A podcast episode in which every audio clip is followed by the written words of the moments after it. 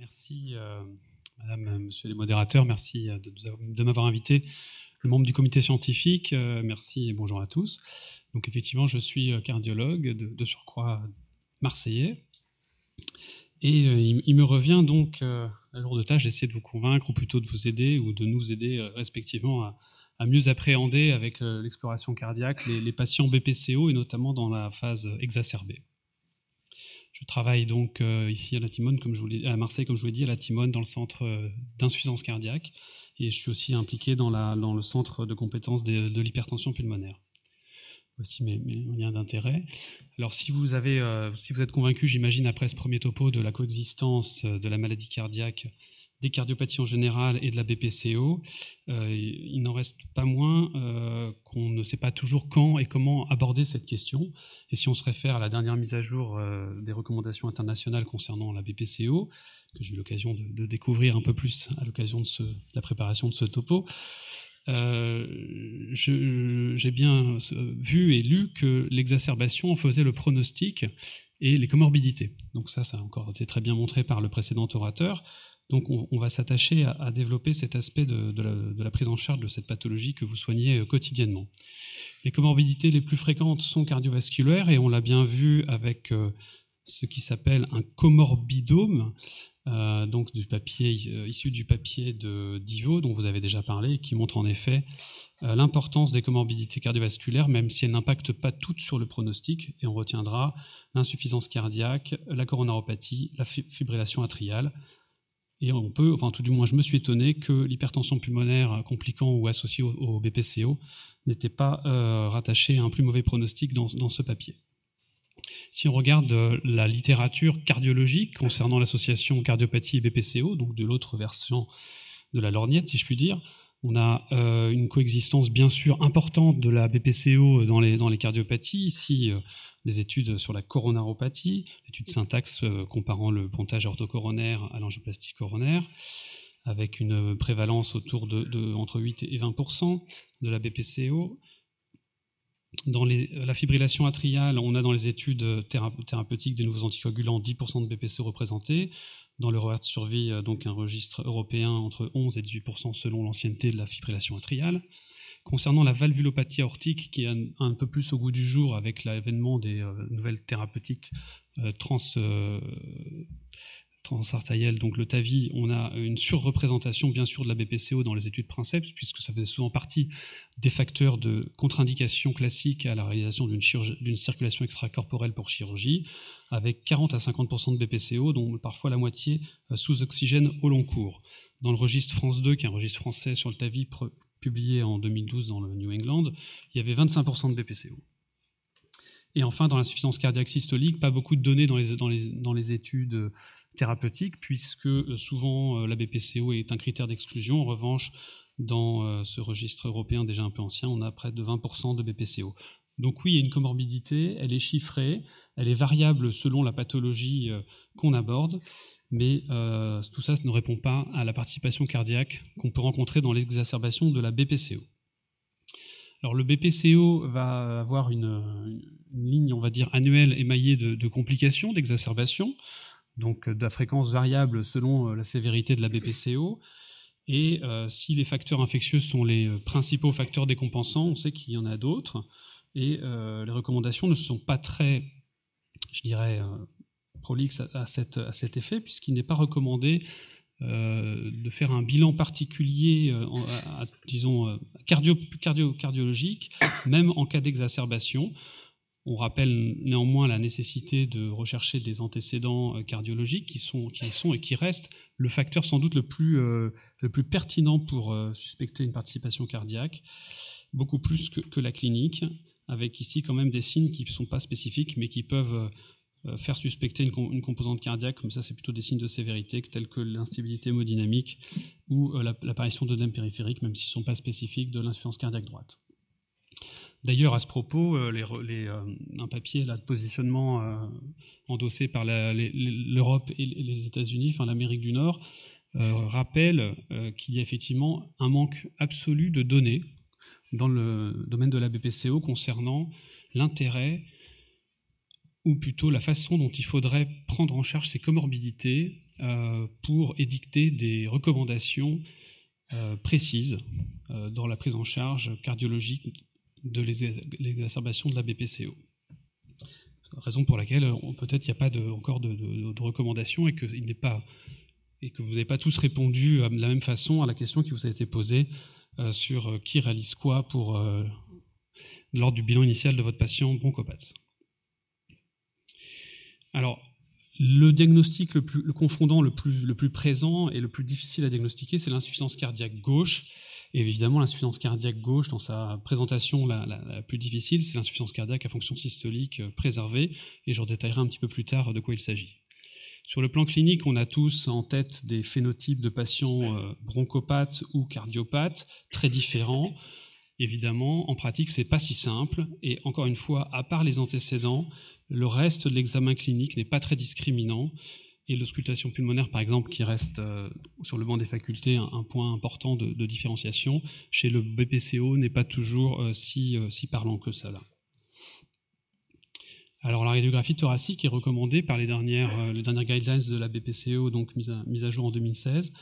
Évidemment, si on a la, possibilité d'avoir une radiographie thoracique, on va pouvoir orienter notre diagnostic, même s'il y a beaucoup de, phénotypes, on va dire, euh, frontières, euh, ici sur un, BPCO non décompensé et d'une cardiopathie gauche euh, en œdème pulmonaire. L'électrocardiogramme, qui n'est donc pas fait systématiquement lors de la prise en charge initiale du patient, euh, va pouvoir bien sûr vous aider à orienter un diagnostic de décompensation. Là, ce sont des cas un petit peu, petit peu typiques. Là, un cœur pulmonaire aigu. Ici, c'est l'électrocardiogramme d'un cœur pulmonaire chronique ou sans doute d'une hypertension pulmonaire avec surcharge ventriculaire droite. Là, un syndrome coronaire, enfin tout du moins une suspicion de syndrome coronaire aigu dans le territoire antérieur avec des ondes T négatives. Et ici, une fibrillation atriale à cadence ventriculaire un peu élevée que disent les recommandations cardiologiques concernant le diagnostic de l'insuffisance cardiaque et est-ce qu'on va pouvoir appliquer ces recommandations à un patient connu pour BPCO Elles ont été mises à jour en 2016 et je vous les euh, restitue, on va dire, dans, leur plus grande ligne.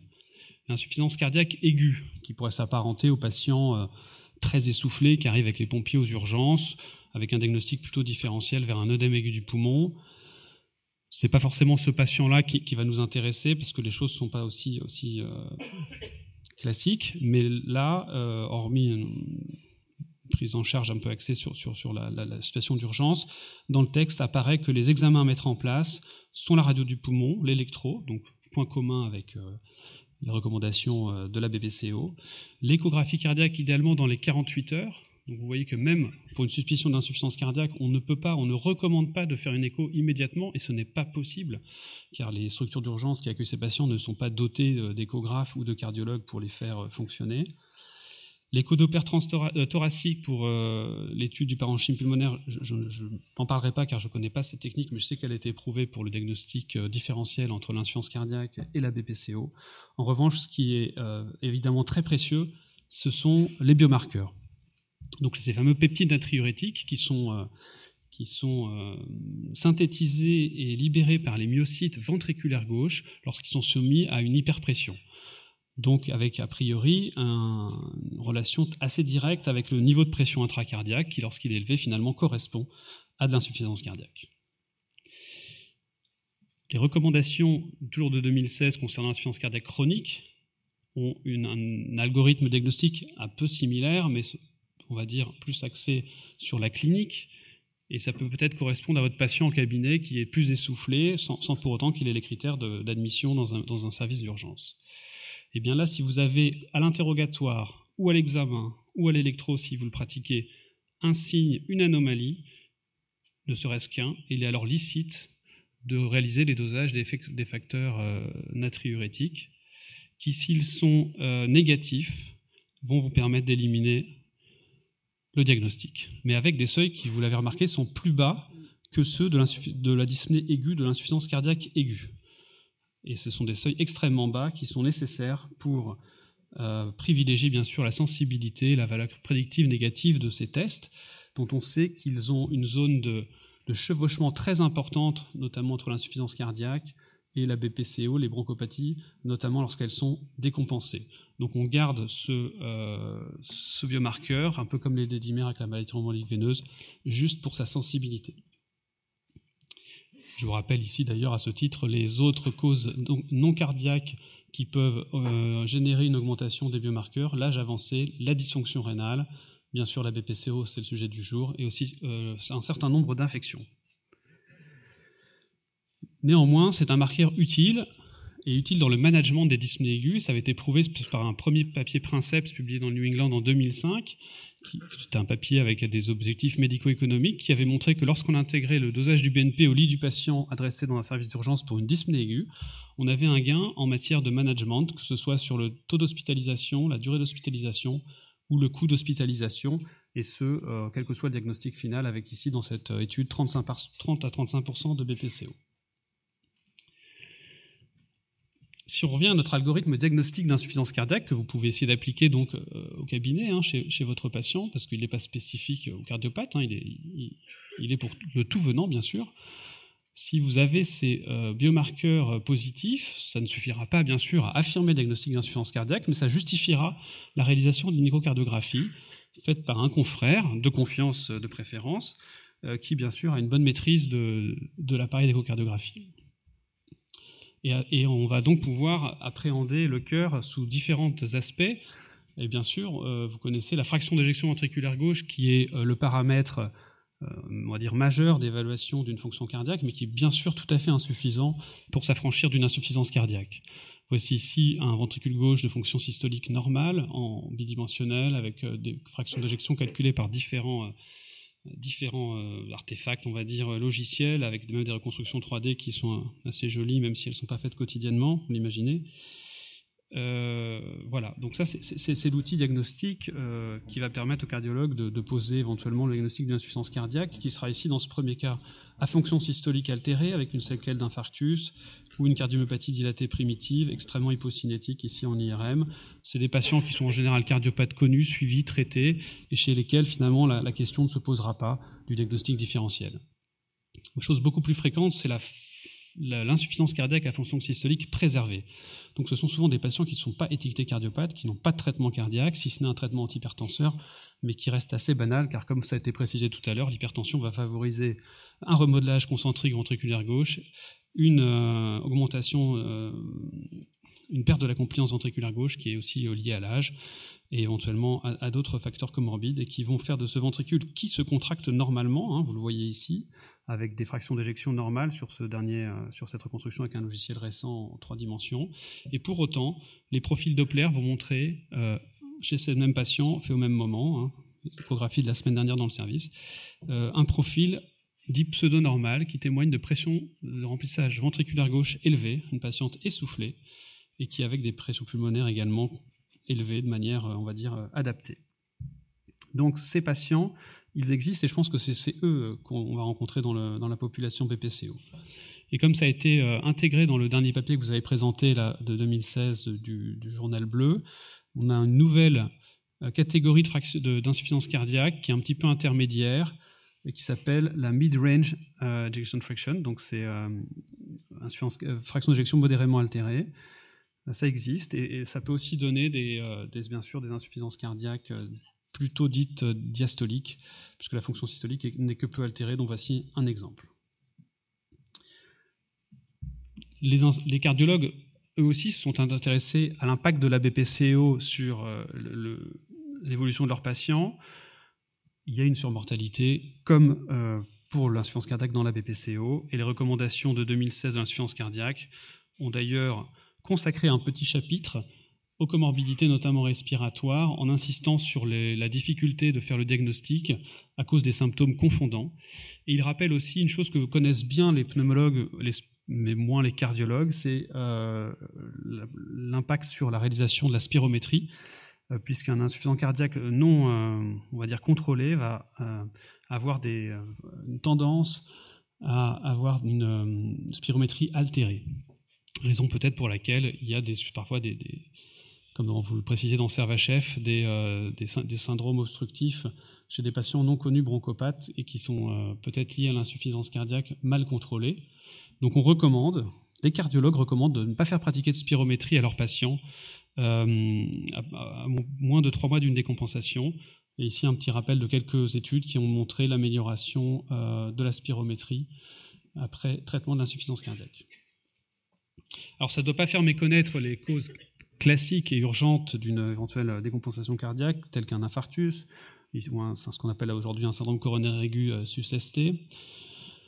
Et on sait d'ailleurs que euh, quand un patient présente un événement coronaire, s'il est BPCO, eh bien, il va avoir une mortalité qui sera elle aussi supérieure euh, à ce patient non BPCO. Et ça, c'est l'enseignement d'un registre qui a été publié récemment, registre britannique, qui sur plus de 480 000 patients a étudié euh, le devenir de, des patients présentant un accident coronaire en fonction du statut de BPCO.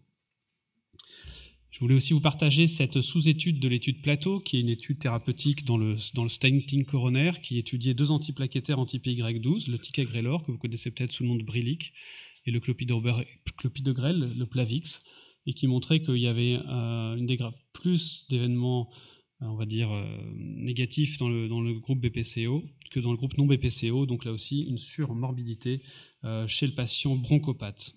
ce papier était aussi intéressant et c'est pour ça que je voulais vous le partager, parce que vous savez peut-être que le ticagrelor a un effet adénosine-like et qu'il est très fréquemment pourvoyeur d'exacerbation d'asthme ou de BPCO. Et je ne pense pas que les cardiologues sont toujours très attentifs au passé BPCO de leurs patients avant de prescrire cet euh, antiplaquettaire qui est en général prescrit pour 6 mois à 1 an. Et dans cette étude euh, spécifique chez le BPCO, on voit qu'il y a 26% d'aggravation de la dyspnée chez des patients BPCO sous euh, ticagrelor par rapport à ceux qui n'en reçoivent pas 16%. Donc un patient qui serait exacerbé dans votre cabinet, qui a eu un stenting récent, ça peut être euh, vérifier son ordonnance, ça peut être euh, un effet euh, du ticagrelor et pas forcément une insuffisance cardiaque ou une exacerbation de sa BPCO. Donc coronaropathie, mais pour autant faut-il la rechercher à chaque fois? Eh bien plutôt non, bien sûr en tout cas pas par des biomarqueurs euh, de type euh, biologique comme la troponine, même si on sait dans plusieurs euh, études, et ici cette méta-analyse, que la présence d'une troponine T élevée chez des patients BPCO exacerbés, bien sûr, en excluant les syndromes coronaires aigus classiques, vont avoir un, un, devenir un peu plus compromis avec un surrisque. Est-ce qu'il y a des recommandations pour rechercher systématiquement une coronaropathie chez un patient BPCO On a parlé d'épreuves d'effort tout à l'heure. Euh, j'avoue que je n'avais pas cette notion. En tout cas, c'est une suggestion hein, de l'auteur, c'est pas des recommandations. Patients qui pédalent pas beaucoup, les BPCO, donc l'épreuve d'effort va être difficile. L'écho de stress avec des patients pas toujours écogènes, c'est pas non plus simple. La scintigraphie myocardique, je connais pas sa sensibilité, sa spécificité dans ce, dans ce diagnostic, donc je crois pas qu'il y ait de, recommandations et de de, raison en tout cas de, la rechercher. Sachez que chez les diabétiques, qui est une population au risque de maladie coronaire, il est actuellement euh, remis en question de faire un, dépistage systématique. Donc je pense que dans la BPCO, on, en est loin également. En tout cas, pour les études qui se sont intéressées à la présence d'éventuelles coronaropathies infracliniques, ici avec une étude sur le coroscanner, hein, avec l'étude des calcifications coronaires, on sait que si vous avez des calcifications coronaires et un score calcique élevé, donc c'est un scanner non injecté, vous avez un surrisque euh, de présenter euh, surrisque de mortalité, et ce, indépendamment de votre statut de sévérité de BPCO ou d'exacerbation.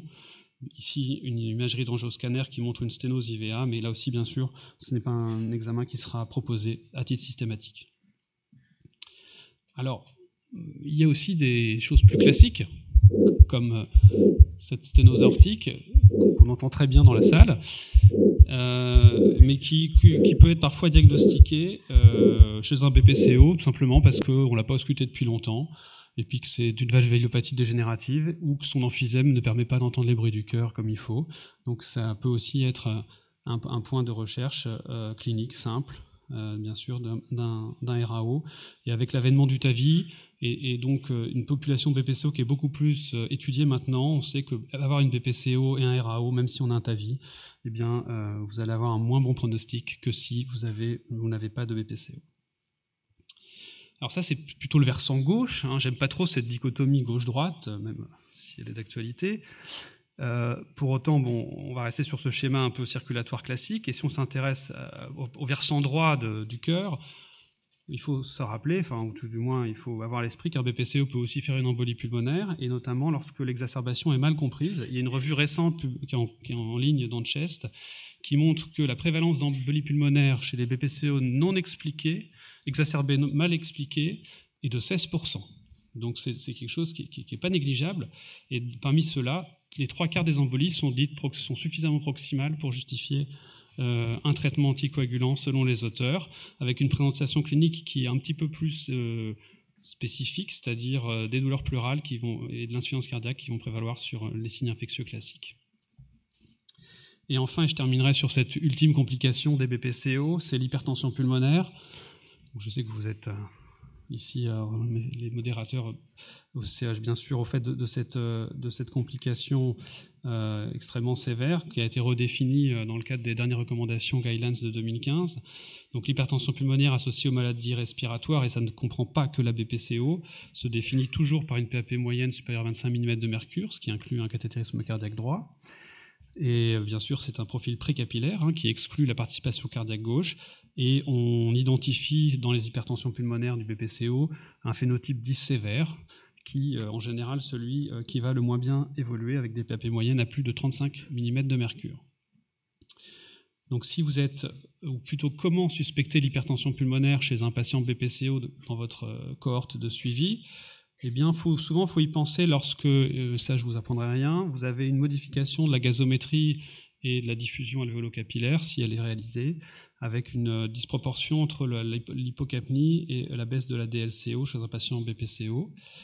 À ce moment-là, ou même s'il y a d'autres points d'appel, il est bien sûr logique de référer le patient pour une échographie cardiaque transthoracique qui va permettre d'avoir un, un, niveau euh, de suspicion d'hypertension pulmonaire et qui va même pouvoir la quantifier euh, et en fonction de la gravité, de la sévérité, envisager un transfert ou une, exploration dans un centre dit de compétences pour réaliser un cathétérisme cardiaque droit qui permettra d'en affirmer le caractère précapillaire, d'éliminer d'autres causes euh, d'HTP précapillaire qui peuvent coexister, notamment thromboemboliques, et euh, pour bien caractériser euh, l'HTP. Et si l'HTP est seulement et essentiellement rattaché à la BPCO, vous savez qu'il n'y a pas ce jour de prise en charge spécifique autre que symptomatique avec l'optimisation du traitement de la BPCO, l'oxygénothérapie, éventuellement les diurétiques si le patient est au stade d'insuffisance cardiaque droite. Alors voici différents euh, patterns, on va dire, d'HTP sévères, hein, qui ne sont pas forcément des HTP de BPCO, parce que faut bien avouer que dans notre pratique, il est rare d'avoir des, formes aussi sévères que celle-ci à gauche, avec un épanchement péricardique, une compression du ventricule gauche par un ventricule droit très dilaté. Vous avez ici à peu près la même chose, mais chez quelqu'un euh, qui, a, qui avec un VD beaucoup plus compensé, hypertrophié, donc euh, moins, sévère a priori et en bas à gauche une, HTP là aussi un peu classique avec une dilatation des cavités droites très importante. Là, il n'y a pas besoin de Doppler pour en faire le diagnostic. Et là, une forme quasiment, euh, on va dire, terminale d'HTP précapillaire. Si votre patient BPCO qui a une HTP s'aggrave encore plus, eh bien, il faut savoir aussi parfois évoquer la possibilité d'une réouverture de foramen ovale qui est seulement le fait donc de l'augmentation de la pression dans l'oreillette droite lorsque la dysfonction ventriculaire droite est, euh, actée, avec un passage de microbules euh, qui peut se faire euh, vers, vers le cœur gauche, et donc ce shunt intracardiaque droit-gauche va encore une fois aggraver l'hypoxémie. Ce qui n'est pas le cas ici, ce qui va être le cas sur cette deuxième boucle d'échographie, avec un passage quasiment immédiat de la, du produit de contraste qui va être visible dans toutes les cavités cardiaques gauches. La présence d'une HTP et d'une BPCO, vous le savez, est un facteur de très mauvais pronostic. Et là, je cite un travail pour terminer d'un Ishawat, qui est déjà ancien, mais qui est toujours d'actualité, bien sûr. Voilà. Donc, pour conclure, est-ce que, euh, j'espère que vous avez été euh, convaincu à l'issue de ces deux topos que cardiopathie et BPCO sont deux maladies qui coexistent beaucoup. On parle même parfois de continuum, et je crois que c'est ce qu'il faut avoir à l'esprit. En tout cas, il faut plutôt y penser euh, et l'éliminer que l'inverse. Que lorsque vous avez une exacerbation de la BPCO, surtout si les signes sont un petit peu atypiques et euh, notamment non infectieux, euh, il faut rechercher des causes cardiaques, alors que je, proposais d'appeler comme confondantes. Ce sera le plus fréquent et le plus dur à distinguer, c'est l'insuffisance cardiaque gauche. Bien sûr, ne pas omettre d'éventuelles causes propres cardiaques qui vont avoir euh, une prise en charge spécifique ou évolutive qui en général signent un pronostic à moyen terme euh, très mauvais. Mais finalement, pourquoi rechercher tout ça et pour quelle implication? Est-ce que ça va changer le management de ces patients? Je pense que ce sera le, sujet du prochain, topo. Euh, parce que le parcours de soins de ce patient, finalement, il est souvent celui-ci. Il arrive aux urgences, Il est tard, il n'y a plus de place. Le cardiologue s'improvise pneumologue. Le pneumologue s'improvise cardiologue.